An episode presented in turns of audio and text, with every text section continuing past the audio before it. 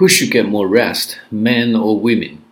I honestly think that the amount of rest that a person is supposed to have should have nothing to do with his or her gender. But since I'm cornered by this question here, I will be the devil's advocate to say that men should get more rest than women.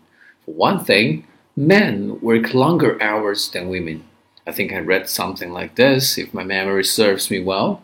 For another, in most modern cultures, men are supposed to be the breadwinner of the family, which puts plenty of pressure on the males. Even in the medical science world, men depression is a neglected area.